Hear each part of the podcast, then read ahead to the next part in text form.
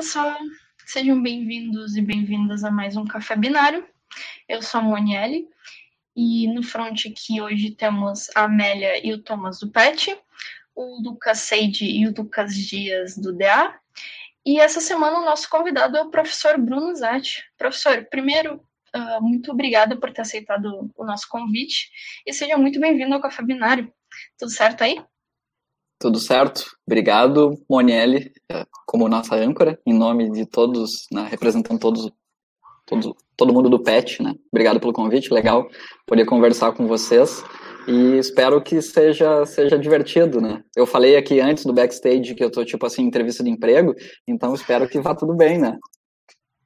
Vai, vai, vai dar tudo certo.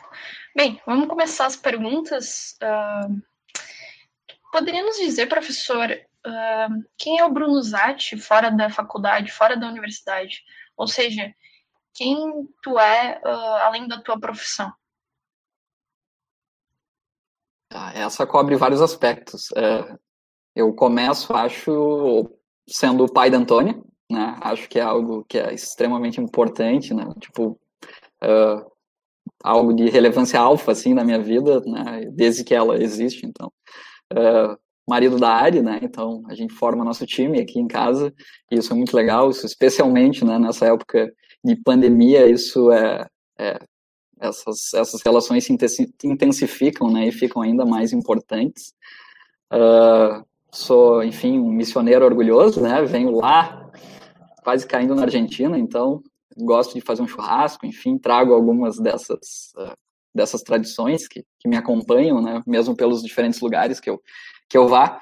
Uh, Colorado, gosto de ir no Beira Rio, né? Então, assim, é algo que eu gosto muito de fazer. Sempre que eu posso, eu pego meu carro e vou até Porto Alegre assistir jogo. Uh, é algo que eu gosto bastante. Enfim, uh, tem mais coisas que eu não vou lembrar, mas essas, essas acho que são coisas importantes para me descrever, assim, além da profissão, claro.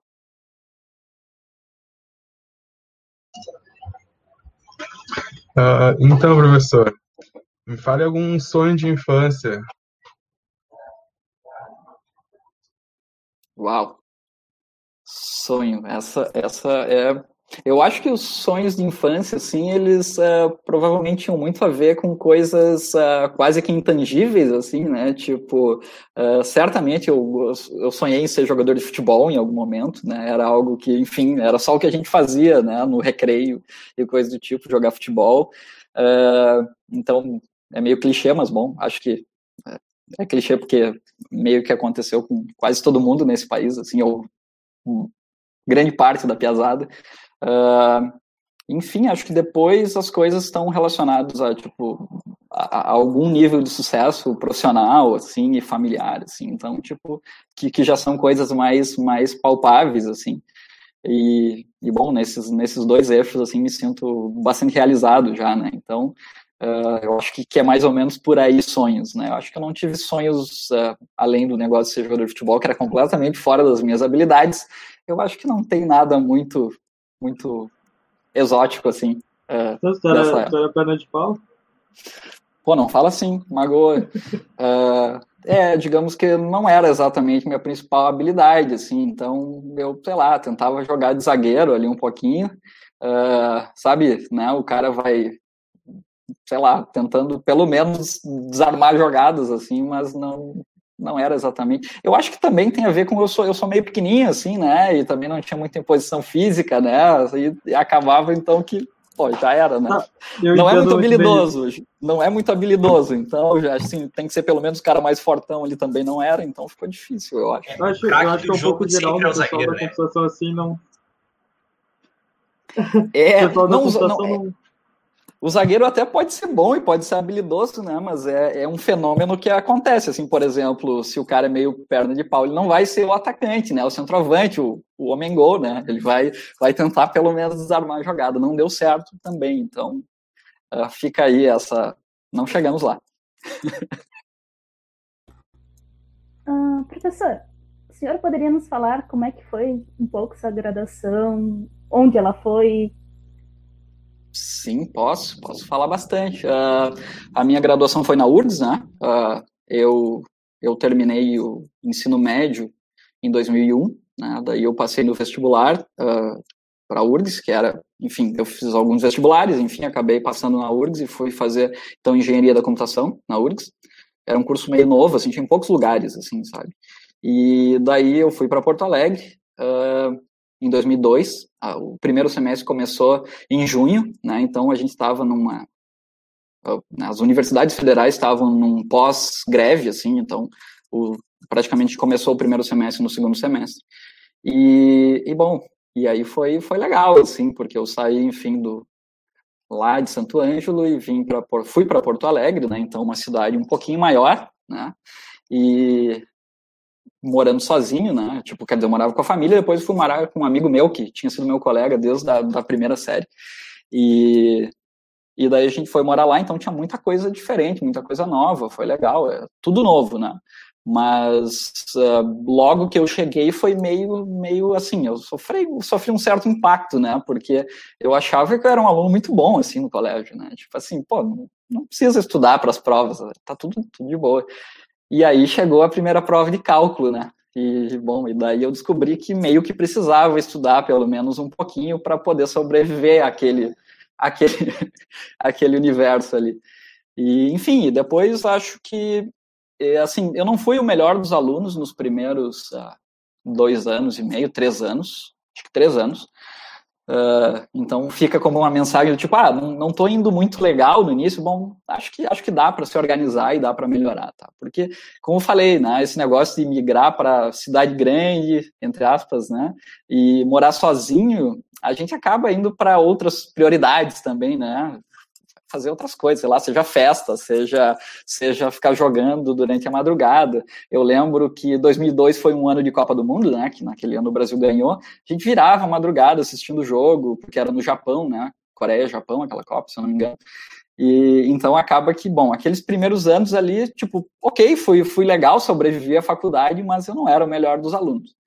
Uh, e daí, lá no final de 2004, né, na prática, em 2005 mesmo, que eu comecei com a iniciação científica. E aí, pô, aí, aí mudou muito, assim, porque, sei lá, eu me apropriei daquele ambiente acadêmico, né? Eu ia para lá ter aula, fazer provas. Assim, depois que que eu entrei na iniciação científica, então passou a, enfim, virou minha casa. Eu ficava muito mais tempo lá na URSS do que em casa, me ambientei ali. Uh, então, apesar de eu ter muito mais trabalho, porque eu tinha bastante trabalho na iniciação científica, eu, eu comecei a, enfim, daí passei só a tirar A nas disciplinas. Lá na, lá na, na URGS era, é conceito, né? Então, uh, aí, pô, aí mudou muito, foi, foi, foi uma outra perspectiva, assim. Então, tem muito.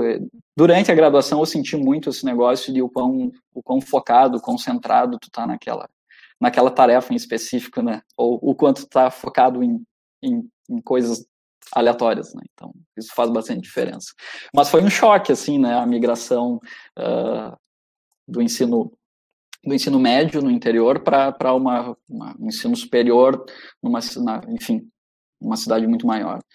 Uh, especialmente esse negócio, né? Assim, do colégio achando que ia super bem, assim, de boa, assim, sem maiores dificuldades, e a coisa não foi bem por aí. E conta pra gente, professor, uh, dentro de todo o período da tua faculdade, todos os desafios que tu acabou encontrando para fazer tua graduação, em que momento tu olhou e falou, bah, esse é um problema que vai me demandar muito esforço, ou bah, esse, isso aqui é uma coisa muito complicada de resolver? Qual foi o maior deles para ti? Em, tu diz problemas específicos, assim, ou tipo algo, algo amplo dentro daquela vida acadêmica, assim? Que seja relacionado ao teu período dentro da universidade mesmo. Uh, assim, os principais, assim, eu não sei se eu vou responder exatamente o que tu quer ouvir, assim, os principais desafios para mim foram em alguns pontos específicos da graduação, tá? Algumas disciplinas que para mim foram bem difíceis, assim. Uh, enfim, tá, em alguns casos, claro, a matéria é pesada e é da vida, mas a gente também teve, em alguns momentos, conflitos com professores, enfim, tipo, assim, né, alguns professores muito, muito, uh, com aquele estilo, sei lá, anos 70, assim, sem, sem diálogo, enfim, em alguns cenários a gente foi parar em coisas assim, que eu acho que aqui, assim, pô, eu vejo pelos meus colegas e eu não enxergo isso, né, vocês que têm a propriedade para dizer, mas eu não vejo isso acontecendo, eu vejo um diálogo muito bom, assim, e de uma maneira geral. Então, em alguns momentos isso foi, foi desafiador, tá? eu lembro da disciplina de circuitos, eh, que, que foi a primeira vez que eu fiz, eu tive que fazer duas vezes. Uh, a primeira vez rodou, tipo, 90% da turma, e foi uma coisa insana, assim, então, tipo, isso foi difícil na época. Daí depois eu fiz de novo, trocaram o professor da disciplina, e eu tirei, sei lá, eu fiquei com média 9,5, algo do tipo, quase sem estudar, porque eu já tinha, de fato, aprendido, mas, assim, as, eu lembro que aquelas provas eram um negócio, assim, meio, tipo, pega ratão sem fundamento, sabe? Umas coisas assim. Então, isso foi um desafio importante, né? Foi uh, aquela coisa do tipo, pô, como é que eu vou sair dessa disciplina, né? E, e depois eu acho que o grande desafio. Bom, o mestrado teve desafio, porque eu acabei meio que atropelando, assim, entrei no doutorado enquanto estava no mestrado, então eu precisava fazer a dissertação do dia para a noite, então isso foi desafiador, mas por causa do tempo. Uh, agora, a, a, parte do doutorado, que eu acho que foi bem, bem puxada, que foi enquanto eu estava na Alemanha, assim, a quantidade que, o volume de trabalho, assim, e a intensidade de trabalho foi algo meio surreal, assim, tipo, uh, tinha manifestações físicas, assim, eu lembro que eu ficava meio me sentindo doente, assim, dependendo da sequência de dias de trabalho e tudo mais, era, era algo extremamente puxado, uh, Claro que, que não era para todo mundo, assim, como a gente estava no ritmo de trabalho, aquilo é meio bola de neve cada vez mais, então, ok, tá dando certo e vamos indo, vamos indo. Era algo que eu gostava muito de fazer, mas em alguns momentos ficou, ficou meio sobrecarregou, assim, né, algo, algo meio exagerado. Uh, e claro, e, e, toda adaptação lá no, no, ambiente né, profissional. Assim. Eu lembro que uh, a gente tinha lá umas reuniões para definir os artigos que a gente ia produzir. E aqui a gente, eu, eu, eu, a gente faz isso também, tá? E a gente traz as ideias e, e coisas do tipo. Uh, e discute, mas assim, sempre num cenário positivo, assim, tipo assim, ó, acho que dá para esperar um pouco mais, dá para melhorar, mas a ideia é boa. E lá não, lá o negócio era o contrário. Tu entrava numa sala, apresentava a tua ideia e os caras te descascavam. Descascavam até onde dava, assim, tipo, e depois olhamos e ah, não, tá aprovado, acho que é um bom artigo para tu construir. Uh, sabe, tipo, a ideia era extrair o máximo, se conseguia defender aquela ideia o máximo, assim, e depois o pessoal saía, se abraçava e ia tomar cerveja junto, ou comer junto, sem problema nenhum, sabe? Uh, tipo, aquela disruptura, assim, entre, entre profissional e pessoal, para eles é, é bem, é bem, para eles é fácil isso, para nós não é tão fácil, assim. Então, esse, esse período, assim, ou essa, essa característica da, da estada lá na, na, Alemanha durante o doutorado foi também foi puxado, assim. Enfim, acho que eu falei muito e provavelmente não respondi a pergunta. Podia ter umas paradas assim aqui em Pelotas, mas uh, professor, por que, que a senhora escolheu a área da computação? Você falou como foi a tua experiência na graduação, mas como você foi, na...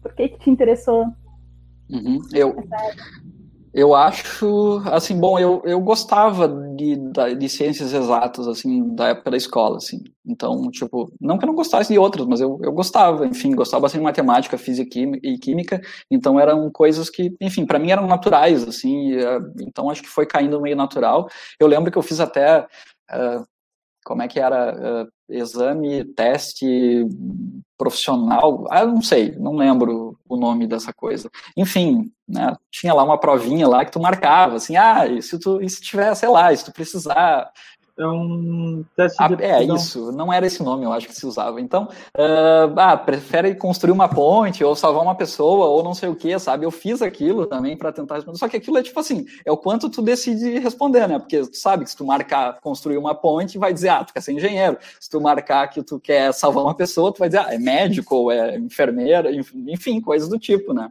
Então acaba que enfim, eu achei aquilo meio sem fundamento, assim. uh, na época, né? Não, não consegui me ajudar muito, mas eu tinha então interesse e daí tá, comecei a gostar de computação barra engenharia, uh, engenharias, né, em especial elétrica e eletrônica. E daí, naquela época, eu tinha, ainda tem, né, mas o guia, eu, eu, eu fui atrás do guia do estudante para dar uma olhada, uh, e lá tinham cursos novos e, e, e, aquela discussão sobre perspectivas desses cursos para o futuro, e enfim, e mercado de trabalho, e coisas do tipo. Uh, e daí surgia na época, então, em alguns lugares havia o curso de engenharia da computação. E eu falei, ó, oh, legal, isso junta aspectos de computação que eu, que eu gosto e, e, essa ideia de engenharia eletrônica e tudo mais, então parece estar tá, tá bem no lugar onde eu esperaria. Uh, e também, tipo assim, como eu não conhecia ninguém que tinha feito, eu achava legal, assim, tipo, pô, legal, eu, eu não tem, não tem mais gente aqui que sabe fazer isso, então acho que acho que é um bom caminho. E daí eu fui. Então foi, foi isso que me levou para essa direção. Assim, então, aptidão e, e, e, alguma coisa relacionada a, a, ao curso novo, assim, sabe? Achei legal. Uh, voltando um pouquinho ao assunto que estava falando antes, sobre o teu tempo na Alemanha e o que que tu pesquisou no mestrado e doutorado. Conta pra gente como é que foi uh, morar fora, quanto tempo tu passou na Alemanha, o que que tu achou de mais interessante lá. Conta pra gente como é que foi essa experiência. Uh, assim. Tá, uh, foi assim, foi muito legal, tá? Então, primeiro eu vou começar pelo aspecto Uh, sabe que, quando eu falei que foi legal, teve aspectos interessantes de sair de Santo Ângelo e ir para Porto Alegre, então tu tá meio gurizão, assim, 16 anos, eu acho que eu tinha na época, tava fazendo 17, uh, numa cidade grande, então, assim, aquele negócio meio novo, tipo assim, ah, e agora, né? Uh, e quando, quando a gente foi para a Alemanha, digo a gente porque eu e a Ari, né, que agora é minha esposa, uh, a gente, naquele momento, a gente casou na prática, né, porque a gente foi morar junto em outro país, assim, a gente não morava junto, nada, então, tipo, a gente foi para lá e passou a morar junto. Uh, e naquele momento, então, a gente era assim, não sei, é meio que uma comédia no sentido de que é alguém de uma cidadezinha pequena e parar num lugar completamente diferente. Só que lá não era, a diferença não era ser uma cidade grande, mas é ser um mundo muito diferente, assim, né? Então eu lembro que a gente saiu, né, do, pegou voo em Porto Alegre, e aquela semana estava bizarramente quente, assim. Então a gente voou no dia 9 de fevereiro de 2010 uh, 40 graus em Porto Alegre. E a gente chegou lá na Alemanha, lá em Karlsruhe, estava menos 5, menos 4 ou menos 5. Né? Então, isso foi assim, uh, né? Uh, era um mundo, assim, obviamente era um mundo que tinha internet, mas era um mundo que não estava tudo na internet ainda, então não era só pegar um Airbnb, não, é, não é assim que funciona, não era assim que funcionava, né? Uh, eu lembro que, pá, eu fiz toda uma volta para conseguir uma hospedagem lá, então até que consegui, né, para assim, mas era para 20 dias, para eu depois conseguir encontrar um lugar definitivo para ficar. Uh, e quando a gente chegou assim naquela estação, assim, a gente se desincronizou com a mulher que, e, que tinha ficado de nos receber, uh, que é quem conseguiu o alojamento lá. Né? Então ela tinha ficado nos receber, só que o nosso voo chegou um pouco antes. Maravilha, a gente pegou o trem lá de, Frankfurt uh, um pouco antes e a gente chegou um pouco antes. Falou, beleza, a gente espera duas horas na estação, não tem problema. Só que, uh, assim, a estação a gente, a gente era meio boca aberta também. A gente ficou no lugar errado e era frio, corria aquele vento, vento gelado, tipo menos 4, menos 5 graus morrendo de frio. A gente ficou, sei lá, duas horas esperando lá, até que ela veio nos buscar. E ela, meu Deus, porque a gente não tinha celular, né? Tipo, não, não tinha. Eu tinha celular aqui no Brasil, mas não funcionava lá. Enfim, sei lá, tinha, não tinha jeito. Não era geração, não era a época dos smartphones ainda, né? O iPhone acho que surgiria ali em 2010, se eu não tô, não tô enganado. Então, uh, assim, e a gente chegou assim completamente. E agora, né? Uh, então essa sensação a gente costuma às vezes quando tá, a gente está um pouco saudoso assim, né, a gente acaba lembrando justamente uh, desse desse momento, essa sensação que é tipo assim do desconhecimento total, uh, que que é pode até ser um pouco assustadora em algum aspecto, mas é muito boa, tipo assim assim, eu preciso explorar. Agora eu não tenho muito o que fazer, eu vou ter que me virar. E isso é muito bom. E daí, bom, aquela mulher lá nos buscou e nos levou lá onde a gente ia se hospedar. E no dia seguinte de manhã, então, uh, a gente ia perguntado, ah, neva aqui, né? Pô, brasileiro, nunca tinha visto neve, né? Então, tipo, pô, neva aqui? É, às vezes neva, lá é sul da Alemanha, né? Então não são todos os anos que neva. Às vezes neva, pode ser que neve ainda, não sei. E no dia seguinte, sei lá, amanheceu com 15 centímetros de neve na, nas ruas, assim. Assim, a gente saiu igual sei lá, não sei descrever, assim, enlouquecidos, assim, né, para ver como era aquilo. Daí a gente passeou pela cidade, uh, a gente comprou uma caixa de cerveja, cervejas sortidas, né, para provar todas as cervejas que a gente conseguia encontrar no mercado. Uh, a gente botou gelar num balde com neve, essas coisas assim que acho que, sei lá, turista boca aberta faz, assim, a gente era exatamente turista boca aberta naquele momento. E depois, bom, depois a gente foi se ambientando e foi muito bom. A gente acabou, era foi para ficar um ano, né? Só que as coisas andaram muito bem lá no aspecto uh, profissional, né? E claro, o pessoal também, a gente conseguiu viajar, embora trabalhasse quase todos os finais de semana, quando não, não conseguia, a gente viajava. Tem uma empresa aérea lá chamada Ryanair que a, a gente conseguiu, eu lembro de comprar algumas passagens por 3 euros, né? Então, tipo assim, uh, Londres, 3 euros. Então, um negócio assim absurdo. Então, a gente também conseguiu conhecer bastante, foi, foi legal. Uh, mas como a coisa profissional andou bastante bem, então a gente, sei lá, quase fechou três anos, assim, dois anos e nove meses quando eu voltei, em definitivo, assim, né? Daí eu consegui auxílio por lá, porque eu fui com bolsa brasileira da CAPES. Uh, e depois lá eles, uh, no segundo e terceiro ano, eles passaram a me financiar por lá, mas eu segui fazendo o doutorado, que eu, que eu tinha ingressado na URSS, só que segui fazendo lá, e com orientação, né, do Brasil e, e, do meu professor lá na Alemanha. Uh, e foi muito interessante, sim, foi muito legal, porque do ponto de vista de pesquisa, que é algo que, que, que eu atuo, uh, eu aprendi muitas coisas também, né? Uh, eu aprendi muitas coisas no meu laboratório em Porto Alegre, mas uh, uh, trocar de ambiente faz tu aprender coisas novas. Né? Então, eu fui parar em outro laboratório com outra, outro estilo de conduzir as coisas, como eu falei ali, dessas reuniões que o pessoal se descascava lá, né? e assim eu fui aprendendo outras coisas, então foi, foi legal. Assim, e, e, enfim, tudo isso acaba, eu acho, me, me trazendo aqui depois, né? Para poder ingressar na carreira docente tudo mais. Enfim, foi ah. muito bom, é algo que eu gostei muito, foi uma experiência única e, e, e sem dúvida excelente. Tá. Teve comentário no YouTube, o pessoal me passou aqui, uh, foi o Ferrugem, ele escreveu o seguinte, esperando as incríveis aventuras de Zat no Expresso da Meia-Noite da Alemanha. Foi aquela história do trem? Eu não tenho certeza assim, eu, eu não sei que história é essa, mas eu, eu tenho uma história que pode ser essa, tá? Teve, teve em algum, algum momento, eu, foi 2011, eu acho, tá? Que a gente, uh, eu lembro que a gente foi a Bruxelas, pra, eu fui para participar de um evento chamado ICIP, tá? Foi, foi, foi 2011 esse evento em Bruxelas. E daí eu consegui férias depois, eu tirei, sei lá, 15 dias de férias. E daí a gente decidiu fazer uma tour meio, meio pro leste, assim, da Europa. Então, de Bruxelas a gente voou para Berlim, e daí a gente foi de trem e foi passando ali por alguns países ali, indo, indo para o leste, né, em direção ao leste. E, bom, daí a gente ficou ali, sei lá, três, quatro dias em Berlim e depois a gente decidiu o, o, o lugar seguinte, né, o ponto de parada seguinte era Cracóvia, na Polônia. Um lugar uh, muito legal, assim, né, que tem, tem coisas legais a serem visitadas e coisas não tão legais, mas que a gente deve visitar, né. Uh, já chegou lá. E daí o, a gente tinha que pegar um trem. E óbvio, a gente pegava os trens mais baratos possíveis, né? Então tinha uns tickets assim que te davam direito a andar tantos dias de trem, mas só nos trem comum, assim, né? Então não podia pegar trem rápido, nada. Então eu não lembro qual era o ticket específico, mas era um dessa natureza. A gente pegou um trem noturno. Sai de Berlim e vai até algum lugar remoto na fronteira com a Polônia e depois pegava, trocava de trem e o trem noturno ia até Cracóvia, a gente acordaria maravilhosamente bem em Cracóvia para poder fazer o nosso turismo lá, conhecer a cidade. Só que nesse processo de, dessa troca, né, primeiro que a gente, esse lugar na fronteira eu achei que, bom, é uma estação, né, a gente olha lá, vai ter umas plaquinhas, vai ter né, um letreiro que vai dizer, ah, vai lá na plataforma 3.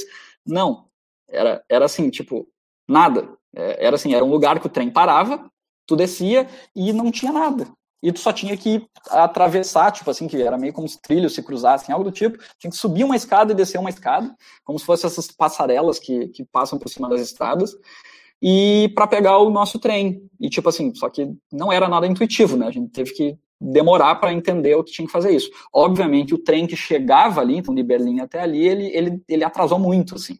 Então, imagina que a gente tinha que chegar meia-noite naquele lugar e o nosso trem deveria chegar às 11h30 e o negócio não chegava de jeito nenhum, parou, sei lá. E a gente chegou muito em cima da hora. E, e nisso a gente viu o outro trem. É esse, só tem um trem, vamos correr, né? Pegou mal, arrebentou a alça, era, era um caos, assim. E nisso a gente entrou no trem e, assim, vagão meio vazio e tinha um casal que assumo eu que eram poloneses, né? Falavam alguma coisa que eu não entendi. E daí nisso nós só conseguia perguntar Krakow, Krakow, ou, ou algo parecido com isso. E eles, yes, yes. Eles estavam malucos, eles tinham bebido ou sei lá o que, tudo que podiam. Yes, welcome to Poland! E gritavam assim, assim nossa, pá, tá, então é isso, né? Não tem, esse é o único trem que tem aqui, então é, a gente vai ter que apostar. Era o trem certo. O problema é que esses trens noturnos, eles têm, assim, sei lá, para economizar tração, eles fazem algo do tipo assim. Uh, imagina que a gente precisa sair daqui e ir para Erechim e outros precisam ir lá para para minha terra, lá em Santo Ângelo. Então, como o caminho é o mesmo até Santa Maria, vai um trem até lá. E no meio da madrugada, aquele trem se divide, pega outra, né, conecta uma parte em outra máquina, e um vai lá, deixa, vai para o norte, e outro vai em direção ao oeste, para minha terra. Obviamente, a gente estava no errado. Né? Então, a gente não estava nos módulos ali, nos vagões que queriam para Cracóvia e simples queriam para Varsóvia. E naquele momento eu já tinha um celular, né, um Galaxy S2 na época, que era uma maravilha tecnológica, né, que eu comprei por um euro, né, na, numa loja que eu já não lembro o nome mais, e daí tinha um plano lá que era baratinho também, então era, era melhor, assim, de comprar celular na época. E, e daí lá, olhei daí no GPS, eu, ué, tá indo pro lado errado, não é para cá. E daí a gente descobriu que a gente estava indo para lugar errado. E a gente teve que, então, a gente parou, né, meio, assim, ah, veio o cobrador, né, ele xingou nós, porque nós estávamos no trem errado, felizmente não multou nós, deixou, você tem que descer no próximo lugar. A gente desceu na próxima cidade grande ali que tinha, que era Poznan. E eu sempre lembro da cidade porque os vídeos que eu trabalho, tem vários vídeos que vêm de lá, tem uma universidade bastante relevante na área lá em Poznan. E, e daí a gente desceu lá, beleza, né? Daí a gente descobriu lá, sei lá, falou com as pessoas certas e descobriu o que a gente precisava fazer para ir para bendita Cracóvia no dia seguinte de manhã. E a gente sentou, tinha um barzinho aberto lá naquela estação, né? Um, uma lancheria, assim, a gente sentou e tá, e começou a conversar ali, né? Esperando, né? Tipo assim, três da manhã, e o trem saía às sete da manhã, por exemplo. E nós conversando ali, daí tinha um carinha, assim, tipo, jovem, tá? Então, tipo assim, sei lá, vinte e poucos anos, não sei. Uh, e veio e começou a falar com nós. Tipo, começou a puxar uns inglês com nós, assim, para conversar com nós e tal.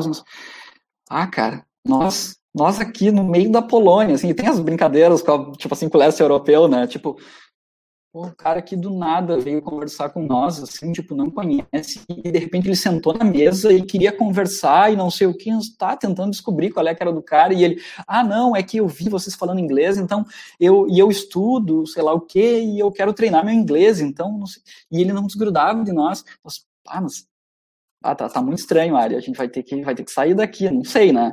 Daí, tipo, sei lá, se era sete da manhã, o nosso trem, quando era, tipo, sei lá, seis horas, assim, a gente, não, vamos, vamos dizer para esse cara, vamos despistar ele, ó, oh, pá, beleza, obrigado, foi um prazer te conhecer, a gente precisa ir, né? A gente tava com medo que, sei lá, a gente amanhecesse sem, sem os rins, talvez, em algum lugar lá, né? E daí a gente saiu e, e ele, não, pode deixar, eu levo vocês até o trem.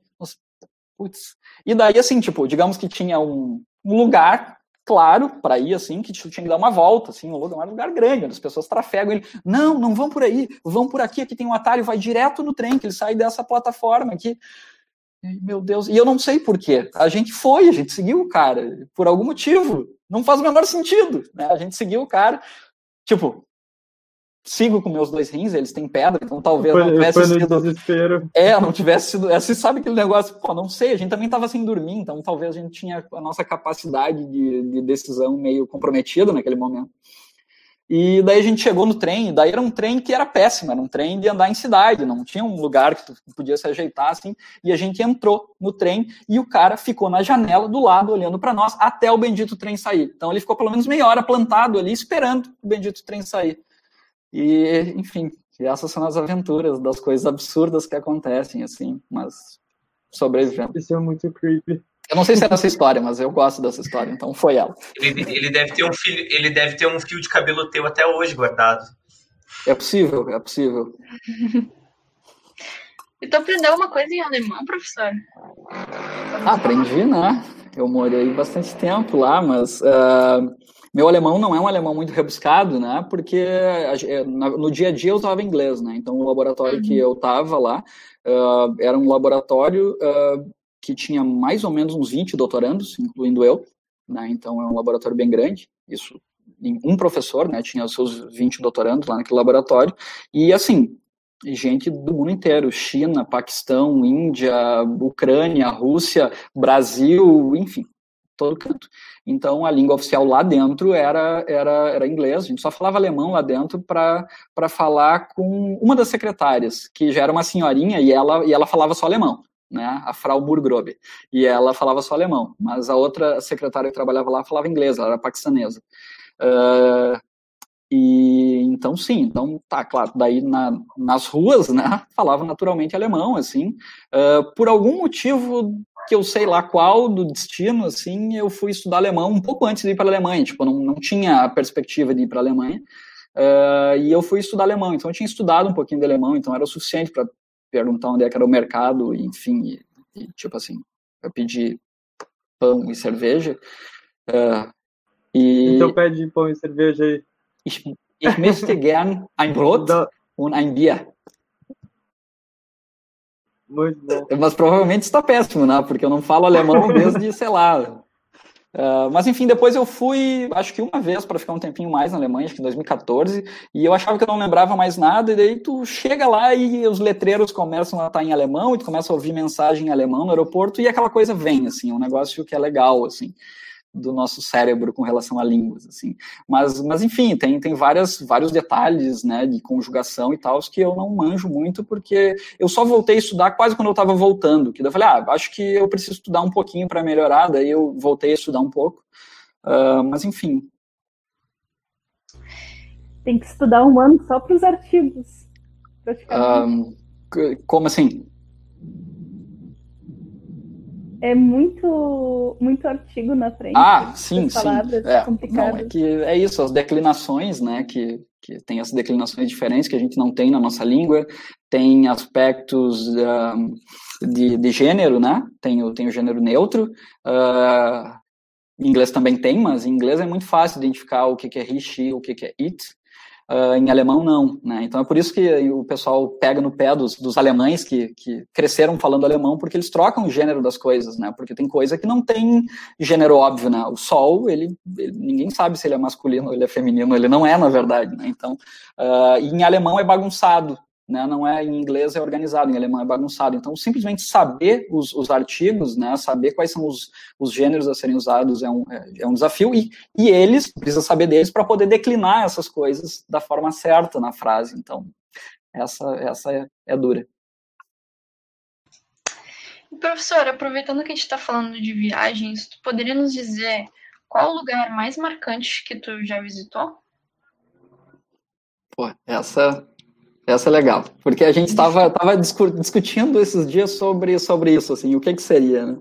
Uh, pô, eu já, já pude conhecer vários lugares, então isso é muito legal, como eu morei bastante tempo na Europa, então eu tive a oportunidade de conhecer vários lugares na Europa. Então eu vou ser injusto porque eu não vou colocar nenhum lugar da Europa nesse, nessa lista, mas talvez porque eu me acostumei lá, então eu já estava muito em casa, então as coisas que são extremamente bonitas acabam ficando corriqueiras, tipo, ah, aquela arquitetura, assim, assim, assim, tu já está acostumado. Uh, eu vou para as coisas mais diferentes, assim. Uh, no ano passado, eu fui para o Japão e foi, tipo assim, muito massa, né? Então, tipo, o Japão é, é traz essa característica, tipo assim, do, de tu se sentir meio boca aberta de novo, porque tem várias coisas que tu não faz menor ideia de como funciona, porque são realmente muito diferentes no dia a dia deles. Uh, incluindo as famosas privadas deles lá, que são pontos turísticos, né, para ocidentais. Uh, e, e, tem e então essa é uma viagem que foi muito legal, gostei muito, assim, foi foi foi um lugar que eu recomendo para quem puder ir. Uh, ah, e, uh, agora eu fiquei curioso para saber das privadas. Ah, as privadas deles lá tem, tem água quente, tem jatinho de ar, tem tocam música. Para vocês terem uma ideia, as privadas deles, na, tipo assim, numa estação, num shopping, tem um botãozinho para tocar música, para poder fazer barulho ambiental, para que eventualmente teus barulhos corporais, né, não afetem as outras pessoas. Então, tipo, é isso, né? É ponto turístico. Procura aí no YouTube vídeo privado japonês, os caras, os caras vão ficar falando disso. Então, não, é, é, é real. Então tipo, banheiro público normal assim tem isso. É, sim, normal, normal. Inclusive, Inclusive, para as Olimpíadas que iam ter no Japão agora, fizeram um banheiro transparente, né, cara? Que ele, ele, ele joga um blur quando tu entra no banheiro. Ele é transparente, tu consegue ver o banheiro e ele joga um blur quando tu entra. Pô, é, isso aí é um, é um sistema, é um sistema curioso para ser hackeado. Né? Uh, e a outra, o outro lugar que tipo assim que é surreal assim e, e, e que assim também é uma viagem única foi o Alasca. A gente foi uh, foi até o Alasca e assim é, é, algo fora do normal porque tu está em contato, um contato absurdo assim com, com a natureza, assim. É tipo assim, tu está no mato e tem umas cidadelas lá e e assim a gente foi para tentar ver a aurora boreal e daí a gente pegava assim, tipo, os Estados Unidos tem que pegar carro, né? Não, não, a gente alugou um carro, então não, não tem como não tem transporte público decente na maior parte dos lugares. Então, a gente alugou um carro e a gente olhava, tipo assim, mapa, olhar o mapa. Ah, sei lá, norte. E daquele lugar a gente foi para Fairbanks, assim. Então, a gente pegava e dirigia 100 quilômetros ao norte uh, ah, para ficar mais longe das cidades, porque daí tu tem menos influência de iluminação e daí tu consegue ver melhor a bendita aurora boreal. E a gente viu assim praticamente todas as noites. Então, tipo, às vezes o pessoal vai lá e tá nublado. Tem aurora, tá em cima das nuvens, azar. Uh, às vezes não é a época certa, enfim, a gente foi na época certa e assim foi, foi muito legal. E a gente até pegou calor, assim, tipo assim, teve uma tarde lá que eu acho que usei manga curta e, e a gente saía assim, e, e, e, assim é muito legal, porque tu vai se embrenhando e vai indo, e daí tu tem que cuidar, uh, tipo, para não atropelar nenhum alce, para ver se não tem nenhum urso. Uh, quando tu para o carro para descer e ver, e ver a aurora, né? Tem que parar o carro e desligar a luz, né? Porque senão tu não enxerga, ela é muito sutil, assim, ela não é um, não é um sol né, brilhando, ela, ela é sutil. E então, então é uma experiência legal, assim, tu entra, a gente já tinha visto urso, né, a gente tinha encontrado urso, então a gente estava bem cuidadoso com relação ao urso, né, porque não é um encontro uh, desejável, né, assim, tipo, tu encontrar um urso de surpresa no meio da noite. E, bom, esses lugares remotos são demais, assim, então é, é eu gosto bastante, assim, eu gostava mais, talvez, de turismo em, em cidades, assim, agora eu gosto mais de ir pro meio do mato mesmo, e assim, pô, esse, essa é assim, se tiver que escolher uma viagem para ir, eu recomendo muito. É, professor, mas acho que tem muito a ver com a idade, com o tempo. Chamou de velho? Vai passando, a gente vai gostando mais. Não, mas tipo, quando tu é mais novo, tu quer ir mais para uma cidade, quer conhecer coisa assim, e depois vai passando o tempo, tu vai querendo conhecer, por exemplo, natureza e tal. Mas eu, eu já tinha visto sobre essa viagem para o Alasca ou Groenlândia até que fazem para ver a aurora boreal. Só que me parece meio assustador, porque são quantas horas de noite? Eu não sei se foi no inverno, mas é, parece meio. Eu, eu fui, eu fui uh, outono, finzinho do outono. Tá? Então não tinha entrado o inverno. Uh, e ali o que acontece é que se tu for um a gente foi com, com a Antônia, né? Com uma criança junto. Então a gente saía dirigindo durante a madrugada e ela dormindo, porque ela sempre foi muito boa de dormir em viagem. Assim, não tem, ela senta na cadeirinha dela e deu.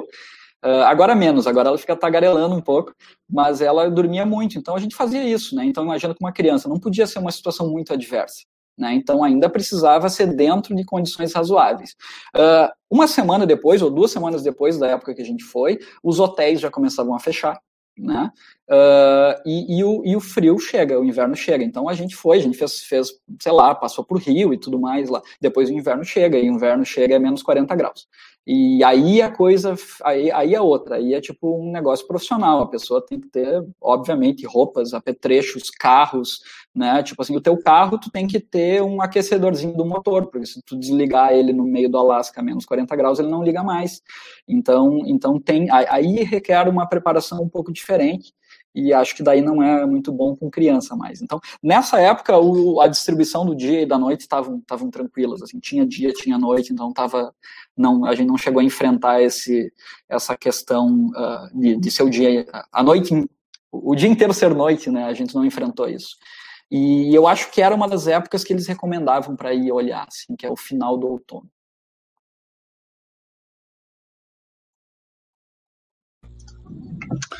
Então, professor, uma pergunta que eu estou muito curioso também para saber. Quais pesquisas tem desenvolvido na UFPEL? O Lucas está fazendo essa piada porque ele, ele trabalha com nós lá. Uh, bom, a gente trabalha. Bom, eu trabalho com uh, no Vitec, né? Então é um grupo de pesquisa grande, uh, acredito eu que no que faz e também em número de pessoas. Então a gente tem vários tópicos, né, que, que são abordados ali, né? Assim, com o que eu trabalho. Bom, uh, eu comecei trabalhando como com um projeto de hardware digital, certo? Então fazer design de hardware. Uh, e naquela época, então, era um contexto de uh, criação do sistema brasileiro de TV digital e veio lá para o meu laboratório lá. Inclusive a minha bolsa foi paga por esse projeto, que era fazer alguns experimentos ligados à TV digital. E daí a gente começou a desenvolver hardware para processamento de vídeos. E daí começou, né? Algo que eu sigo até hoje, que é processamento de sinais visuais, né? Sendo generalista, assim. Então, imagem, vídeo, uh, uh, e mais recentemente também uh, light fields, que é depois o Lucas explica para nós o que são, uh, e nuvens de pontos, né, que são novas representações aí para vídeos imersivos. Então, eu diria que dá para descrever em duas frentes, né, que é processamento de sinais visuais, que são, são esses que eu nomeei, e projeto de hardware digital, são as principais frentes, né. Uh, mas, claro, uh, o projeto de hardware digital já virou em projeto de sistemas heterogêneos, né, como que ma mapeia esse tipo de, de sistema né, para uma plaquinha que tu tem GPU programável, que tu tem processadores menores, maiores. Uh, então, então, essa coisa vai, vai crescendo, e, e mas são, são esses grandes nortes, assim, gerar sistemas, criar sistemas para processamento de sinais, e a, a parte mais teórica, a parte mais fundamental de processamento de sinais visuais tentando não ser muito longo. É isso. Uh, professor, tu poderia. A gente vai mostrar uma imagem agora que a gente pegou de ti. Uh, eu queria que tu desse um contexto pra gente do que, que significa. Olha. Isso, isso, isso é a defesa do meu mestrado. Então, isso é 2008, setembro, provavelmente, não lembro a data exata da minha defesa. Uh, eu sou a, o indivíduo do meio ali, né? Vejam que eu botei camisa em especial para defesa. Uh, na esquerda é meu irmão, né? Uh, vulgo gordo. E na direita é o Oswaldo, colega meu lá, que agora está tá lá nas Califórnias trabalhando, né? eu acho que ele está até com uma camisa dos Guela, que é o nosso bloco de carnaval. Uh, e é isso, é, esse é o contexto. Agora, o motivo desse sinal eu não faço menor ideia, mas eu, eu chutaria que deve ter algo a ver com a, a, nossa, nossa praia, assim, porque a gente tem até hoje um grupo que chama Imbé City, né, que é, que é em referência a Imbé, que desde algum momento hum, na faculdade a gente começou a migrar durante o inverno para Imbé, para fazer um final de semana assim meio meio sem noção, assim, né? Aquele negócio de comer e beber até, até o limite, né, dos indivíduos. Uh, e daí eu e meus colegas e meu irmão, né, porque eu sempre carreguei ele para tudo que é canto junto, uh, a gente vai para lá, e até hoje a gente faz, assim, agora já faz um tempo, mas a gente costumava ir no inverno mesmo, que não tem ninguém, era justamente para a gente ficar isolado lá, e, e, também porque a casa de a casa lá do, do Fábio lá e do pai dele lá estava livre, né? Então a família dele não estava fazendo veraneio. Uh, então eu acho que esse símbolo deve ter algo a ver com isso naquela época, mas eu já não lembro também, tá? Mas não, não é nada ruim, eu espero, eu acho. Legal. Tem outra foto também. Ah, o pessoal do BEC tá votando. Espera um pouquinho. Pô, essa vocês me pegaram. Agora, agora eu tô nervoso. O que que vem agora? entrevista de emprego, né? Isso, pô, não, mas daí a entrevista de emprego que é o que o cara abre o Facebook e diz, pô, mas tu curtiu esse cara aqui? É, pois é, eu nem lembrava, meio mal mesmo. Ah, bom. Uh, isso é o SBCCI 2008, uh, que foi em Gramado, né? Uh, tô eu ali de vermelho abaixado, né? O canto, canto direito aí abaixado. Do lado é o Fábio, que é o cara que é cuja família é dona lá da casa lá em Bé, então, uh, e que agora é professor na Unipampa, nosso parceiro de pesquisa também. Ali do lado dele o Bump, meu orientador, depois vai indo aqui, ó. Eu não vou listar todo mundo, tá? Mas eu vou listar aqui, pelo menos lá no centro, lá em cima está o Marcelo Porto, né? Professor, aqui do lado dele, abraçado, o Luciano Agostini, uh, que também é professor aqui, né? Já falou com vocês.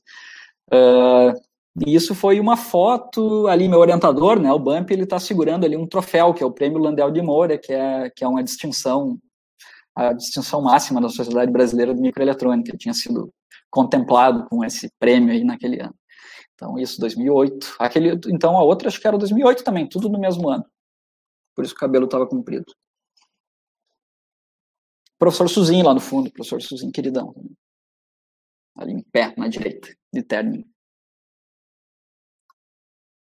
Mas isso aí, eu não vou listar todo mundo, porque senão vai faltar um ou dois e vai ficar chato, né? Ficar detalhando e tal. Então, professor, tu que viajou por tantos lugares, alguma comida que te marcou, bem diferentona? Bah. Tu gostou bastante? É. Ou uma gororoba bizarra. Ah, ah, gororobas bizarras é, é assim, sempre tem, né? Tipo assim, no Japão a gente comeu gororobas bizarras, né? Então, tipo assim, porque eu não sou um conhecedor da culinária, né? Então, de repente, sem querer, tu pega, pede uma massa fria num, numa água gelada com gosto de peixe. Então, não era exatamente o que eu buscava naquele momento. Comidas boas, pô, comi muita comida boa, não sei nem por onde começar. Eu sou um apreciador, tá, de churrasco, então, assim, eu gosto de carne. Uh, foi uma coisa que a, a, vida na Europa foi, foi é o lado ruim, né? Tipo assim, se por um lado tinham cervejas boas e baratas, a carne era horrível, né? Ah, não tem carne boa? Ela tem, óbvio, né? Mas nada que um estudante possa pagar, né? Então é aquela carne que ela tem uma cor vermelha, assim, que parece que a gente pintou ela. Ela não tem sabor nenhum, né? Então ela precisa ser feita com muito molho temperado.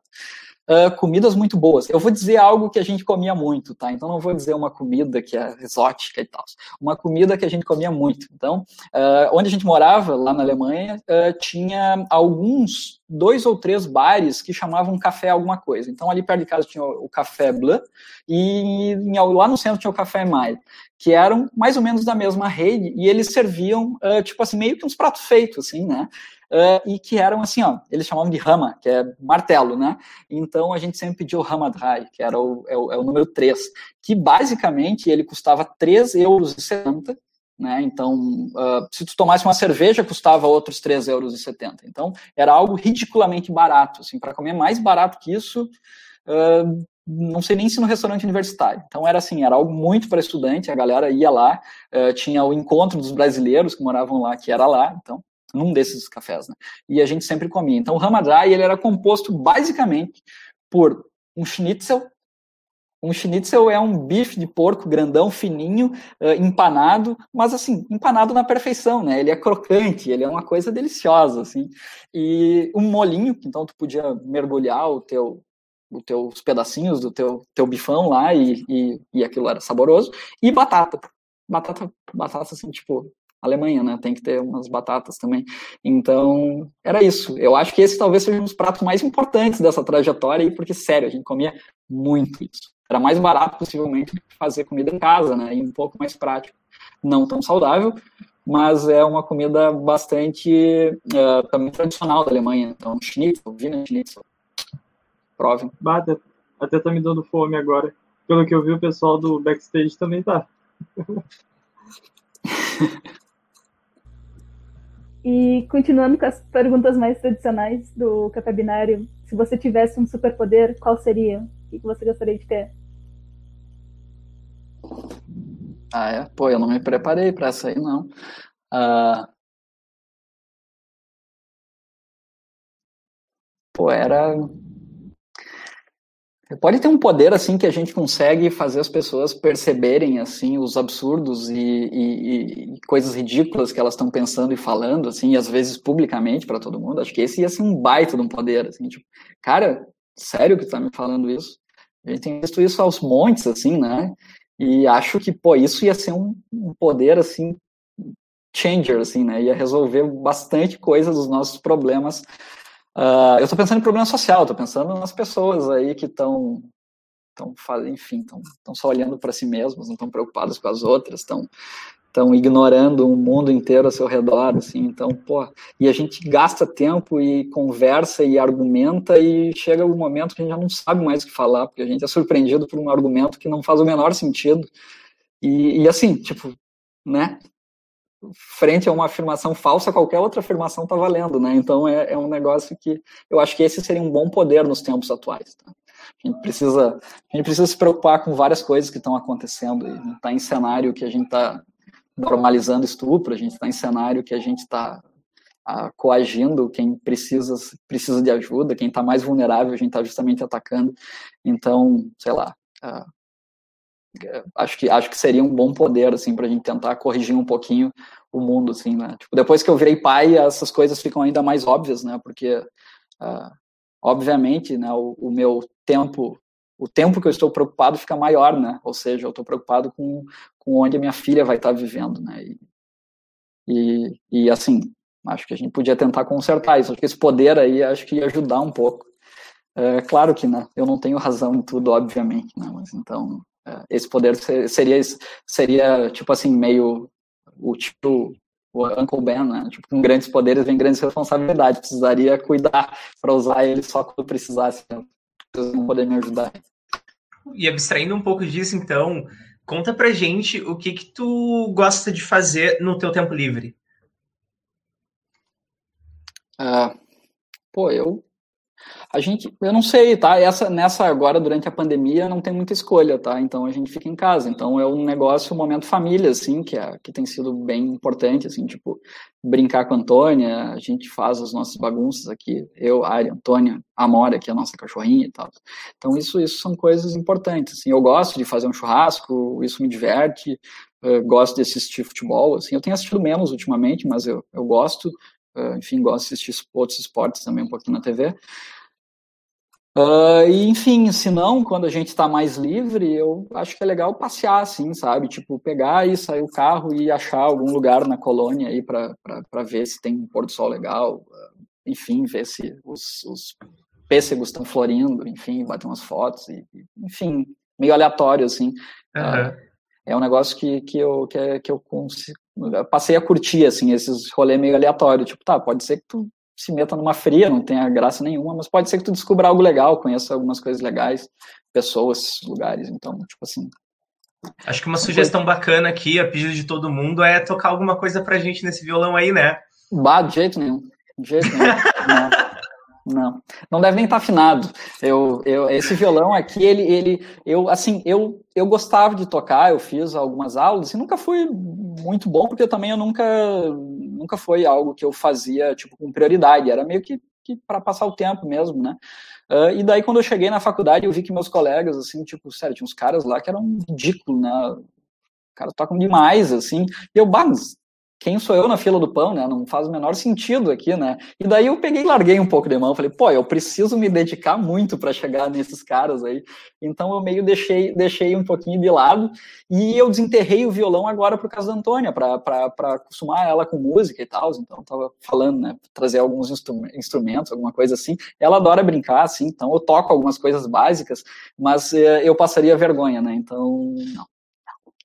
O que importa é a vergonha, pode tocar.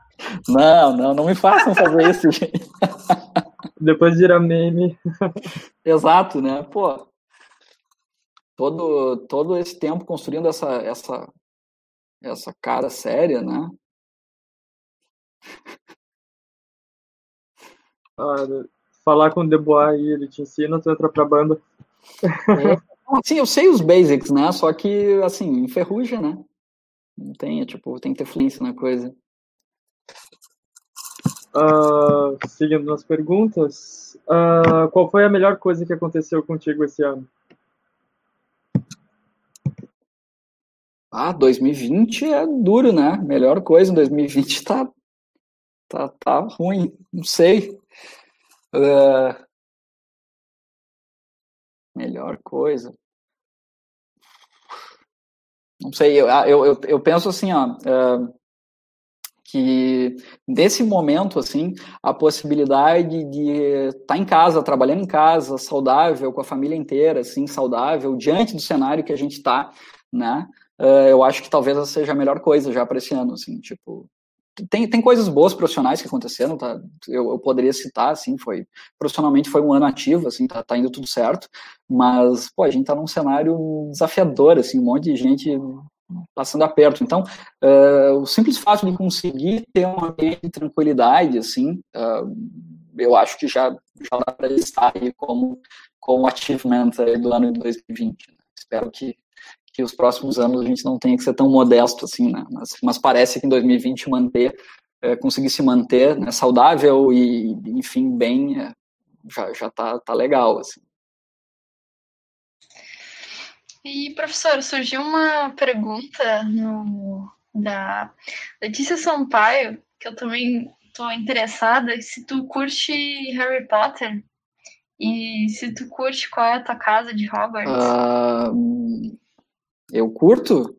Pô, agora eu tinha que pegar meu, meu caneco que eu, que eu trouxe de lá. Eu, eu curto, mas não é assim, tipo assim, não é exatamente da minha geração. Não faz muito que a gente fez a maratona completa certo?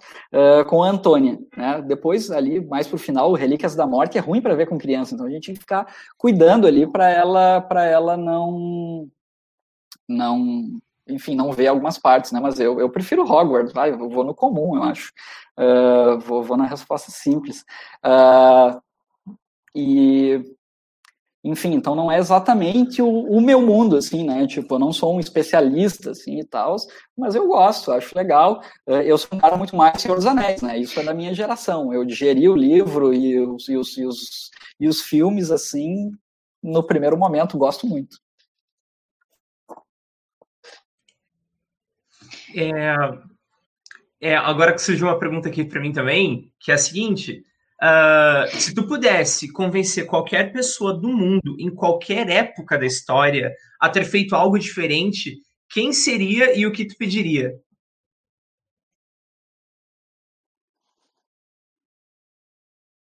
Meu Deus. Aproveita Ai, teu superpoder, né? Pois é. Pô, agora. Pô, pô, vou fazer um bem para a humanidade, assim, eu ia lá falar com, com o Hitler, né? Ia, ia dar uma palavra com ele lá, né? Se eu tivesse meu superpoder para tentar dar uma arrumada nas, nas coisas que ele decidiu fazer, né? Então, acho que acho que acho que é por aí. Tem um monte de gente que fez um monte de bobagem, né? Mas assim foi o que me aconte... me ocorreu, assim. E, enfim, por ter morado na Alemanha, então a gente acabou tendo é algo que, que deu para ouvir mais histórias e ver como que eles ah, enxergam isso. Então, Acho que esse cara aí dava para lá dar um conselho para ele. E não precisa nem ter muito ser muito sensato para isso, não. Acho que era meio fácil, mas precisava do superpoder aquele. Uh, professor, uma coisa que tu nunca mais vai fazer, tá? Mas que tu recomenda que nós façamos. Um, é, eu, eu vou voltar naquela naquela. Lembra que eu falei daquela sensação de quando a gente chegou na Alemanha de não fazer a menor ideia do que estava se passando, assim, e aquilo ser muito bom? É isso. É tipo assim, vai. Assim, tu tem. Pô, eu quero conhecer. Não precisa ser com conhecer lugar. Essa sensação a gente pode buscar em outros, em outros, de outras formas, tá? Mas, por exemplo, ah, tal lugar pode, pode não ser a melhor ideia, não tenho certeza. Aqui não tá legal, mas como é que vai ser lá? Vai, vai, descobre e aquela sensação, assim, ela é única. Ela não. Depois eu, eu fui, por exemplo, só seguindo nessa, nesse caso, né? Eu fui morar fora de novo e já é outro cenário. Eu já sei exatamente o que esperar dos lugares, assim. Embora sejam diferentes, já, já sabe como se portar. Tu, hoje o mundo já é muito mais acessível em termos de informação, assim. Então, essa sensação é, é especial, assim. Então, tipo assim, é, é, meio que desconhecido. Acho que vale ir atrás dessa sensação. E ela, ela assim, e lembrando que, em geral, tá, isso não é 100% das vezes, mas em geral sempre, sempre dá para voltar pelo caminho que a gente foi. Né? Então, se não deu muito certo, dá para voltar e tentar reconstruir um pouquinho. Mas é isso. É essa é, e, e nunca mais vou fazer porque essa sensação ela não tem mais, nessa intensidade ela não existe mais. Segue o líder. Pô, alguém falou uh, segue o líder, óbvio, né? Segue o líder. Pô. Não sei se vai dar esse ano ainda para nós, hein, mas vamos, vamos tentar. O... Nos comentários, o professor Luciano está dizendo que o Inter ser o líder do Brasileirão é o grande feito. É, o Luciano, ele é gremistão aí, vem me cornetar aí, né? Mas é assim, né? Eu sou um cara pé no chão, assim. Eu acho que, que a gente não tem elenco, né, para levar esse campeonato até o final. Mas o que, que acontece? A gente já teve elencos para ganhar, já inclusive ganhou e meteram a mão no nosso título, então vai que uma hora o universo decide assim, tá, ok, vamos devolver essa coisa. Então, né? Tem que ter esperança, né? A gente segue ali esperando. O universo já tomou, né, na mão grande, talvez ele devolva, vai saber por quê. Mas, bom, tá certo, né? O Luciano tá certo. Vamos, vamos, vamos, vamos de azarão. E o professor Guilherme está dizendo para você nos contar a sua verdadeira idade.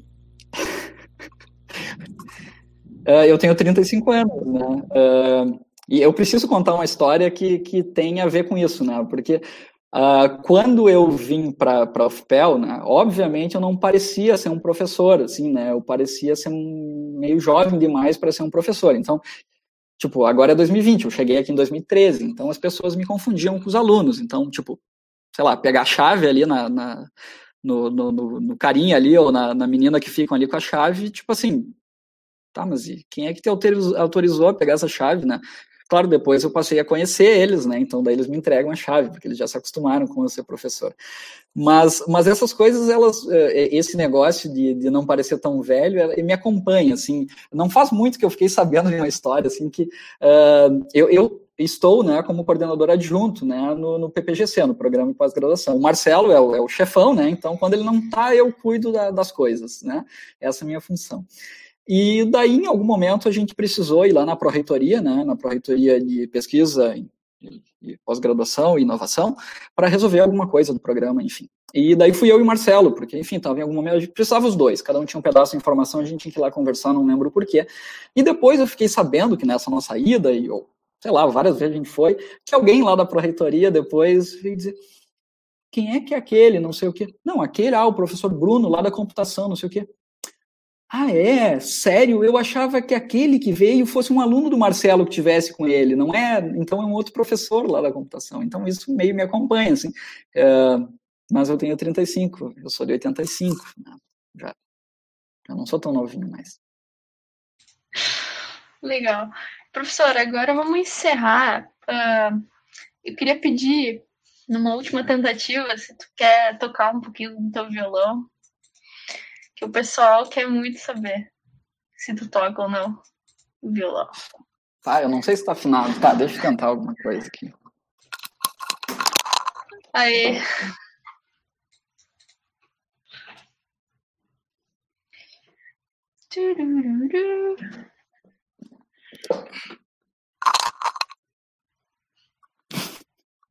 Vocês me matam, né? Eu não devia ter deixado esse violão aqui, foi um erro. Pô, você, aqui ó, tá aqui o Goku, vocês podiam ter perguntado do Goku, né? Se eu gosto do Dragon Ball. Não, vão pedir pra eu tocar violão, que eu já não lembro mais. Canta a música tema de Dragon Ball, então, não tem ah, tá, problema. Tá, cantar, né? Eu, eu, já, já tá difícil aqui o negócio de tocar.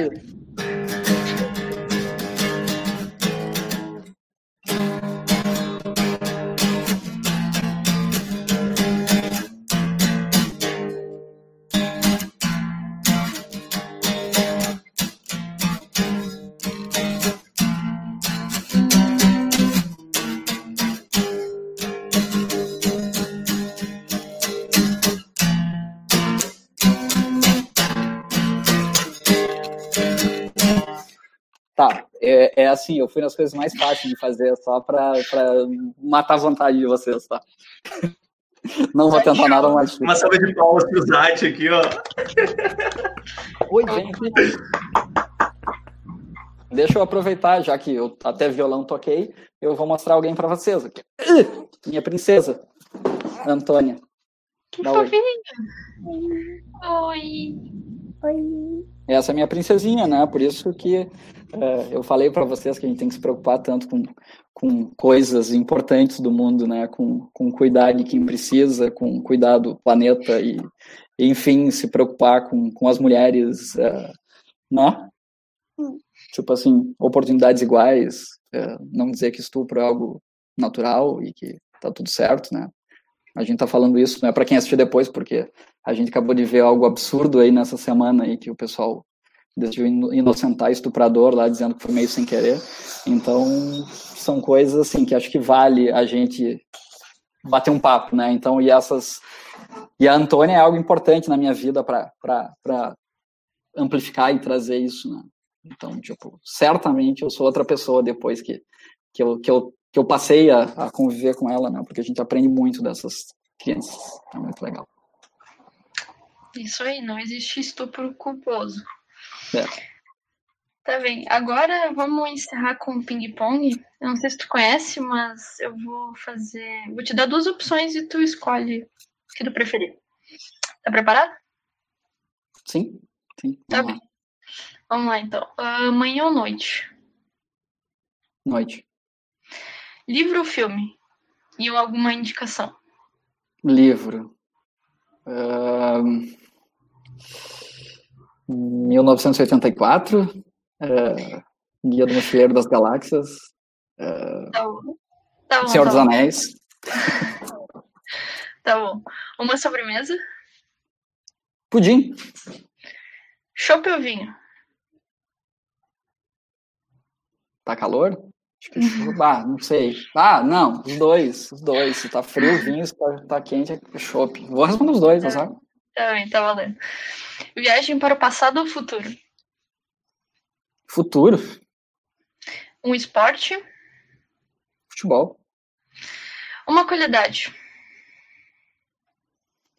Hum, acho que eu sou flexível, eu consigo, adaptável, consigo me adaptar bem nos lugares. Acho que sou Uma conquista? uma conquista. Pô, minha família aqui, minha conquista. Um sonho que ainda pretende realizar? Hum, não sei. Ah, eu tenho muitos sonhos. Eu, eu pretendo ter várias experiências ainda, assim, profissionais e pessoais. Enfim, conhecer diferentes lugares e poder trabalhar com diferentes pessoas e conviver. É, é isso, é um pacotão. Assim. E por último, em churras não pode faltar três pontinhos. Carne, né? Só carne? Simples. Tá, mas é uma coisa, né? Pô, carne, cerveja, música, óbvio, né? Mas, Ah, tá. mas carne, pô. Eu gosto da função da carne mesmo, sabe? Tipo, é, Uhum. a, a- já fui exposto a essa pergunta, carne ou cerveja? E, pô, isso eu acho que não se faz uma pergunta dessa uma pessoa, mas eu falei, carne. Carne. Tá bem. ah, então vamos encerrar o- esse episódio. Antes de dar tchau, vou falar uns avisozinhos. Bem, o- esse episódio vai estar aqui no YouTube e também vai estar em forma de podcast. Tá- vai estar tudo linkado no, no vídeo, na descrição do vídeo do YouTube. Também tem o, o formulário para vocês ah, avaliarem esse projeto. Nos ajuda bastante. Também, semana que vem, o próximo café binário não vai ser na quarta, vai ser na sexta, porque a gente está programando algumas coisas que vão rolar. Fiquem ligados no nosso Instagram da computação, no Instagram da, do DA também. E, ah, bem, agora eu queria agradecer ao pessoal do DA e do PET que estão aqui comigo. Ah, não só os front, como o do back-end, o da UA, a Raquel e o Jerônimo. E ah, agradecer ao professor Bruno por ter aceitado esse convite. Eu espero que tu tenha gostado. Foi muito legal nossa conversa. Quer falar mais alguma coisa? Obrigado. Obrigado pelo convite, eu gostei. Eu falei que era meio tipo entrevista de emprego, será que vai dar tudo certo? Mas acho que deu tudo certo. Eu me diverti aqui, na verdade, a gente podia conversar mais uma hora, tranquilo, sem problemas. Eh, e dizer só pro Thomas, o Thomas falou churrasquinho vegano. Pô, Thomas, eu sou preocupado com o negócio de não comer muita carne, acho que é importante, mas é que, pô, é- eu não tô conseguindo, sabe? Então eu tento comer menos carne, É mas quando eu faço churrasco, eu gosto de carne, entendeu? Eu gosto de sabor. Ah, mas é isso aí, pessoal. Muito obrigado, parabéns pelo projeto aí. Acho que acho que é muito legal assim, porque isso permite essa aproximação aí ah, entre o corpo docente e o corpo discente, que é algo muito legal assim. Eu, eu cheguei a mencionar em outros momentos ali que que a gente não tinha isso quando eu estava na graduação ou com alguns tinha, claro, né? Mas de uma maneira geral isso é- era, era bem menos explorado. E eu acho que aqui na computação a gente tem, tem uma, pelo menos na computação, eu falo pelo que eu vivo, acho que a gente tem essa aproximação e, e, e esse, e esse canal, né, esse mecanismo aí, pô, é, é muito bom. Eu passei a conhecer muito melhor vários dos meus colegas aí, as suas histórias que, que contaram aí ao longo dos café binários. Então, parabéns e obrigado pelo convite. Valeu. Bem. Uh, valeu o pessoal que comentou na, na live, participou. Uh, se cuidem, pessoal. Lavem as mãos, usem máscara e até semana que vem. Tchau, tchau.